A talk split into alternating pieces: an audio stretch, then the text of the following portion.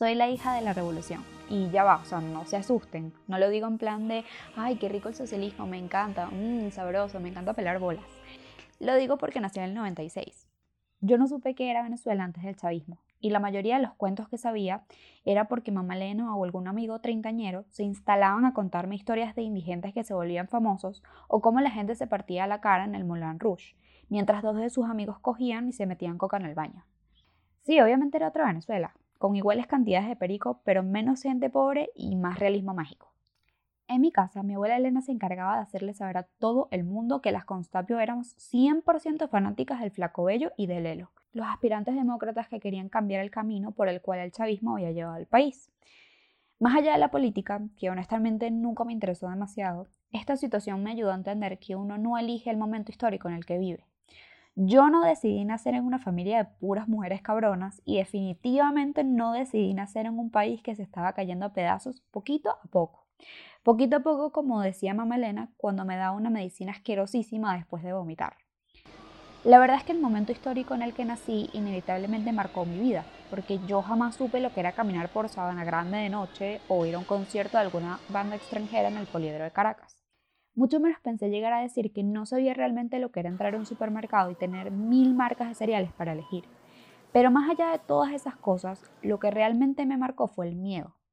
El miedo de salir a la calle, el miedo de que la plata no alcanzara, el miedo de no poder salir de aquí y de sentirme encerrada para siempre.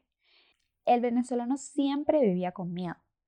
Pero mamá Elena intentó con todo su ser y su alma que yo viviera todas las cosas bonitas de Caracas me llevaba todos los diciembres a ver el ballet del Cascanueces en el Teresa Carreño y cada dos meses visitábamos Bellas Artes, porque mamá Elena quería que creciera muy cerquita del arte y la música, porque ella pensaba que eran las únicas cosas que no se podían politizar. Me acuerdo la primera vez que entré al Museo de Ciencias Naturales y pegué un brinco del susto que me dio escuchar los sonidos tan reales de los animales disecados.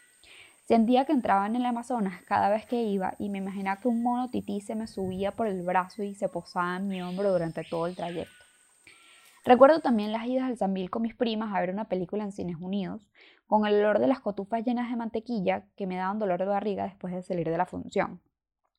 Y el frío que me daba estar dentro del cine y que mamá me diera su suéter para que me sintiera un poquito mejor. Aunque había muchas cosas que no me llamaban la atención, decidí quedarme en Venezuela para estudiar alguna carrera digna y ser la primera comunicadora social de la familia Constapio. Mamá Elena estaba literalmente saltando en un solo pie cuando le dije que me iba a quedar. Supongo que porque prefería tenerme cerca, que me fuera a algún país de primer mundo, abandonar mi religión y convertirme en gitana. O eso era lo que ella pensaba que yo iba a hacer. Lo que siempre supe es que ser la hija de la revolución me trajo una experiencia de mierda, pero me hizo entender que somos de donde venimos y absolutamente nada puede cambiar eso. Como dicen por ahí, chivo que se devuelve se esnuca. Por supuesto que la historia no termina aquí, porque en realidad es donde se pone buena. Yo era una carajita pretenciosa que creía que cualquier lugar iba a ser mejor que este botadero de basura. Pero poco a poco, a través de las experiencias que me dio Caracas, entendí que aunque sentía que mi vida era una mierda, nada iba a ser tan triste como tener que irme y perder por completo mi identidad.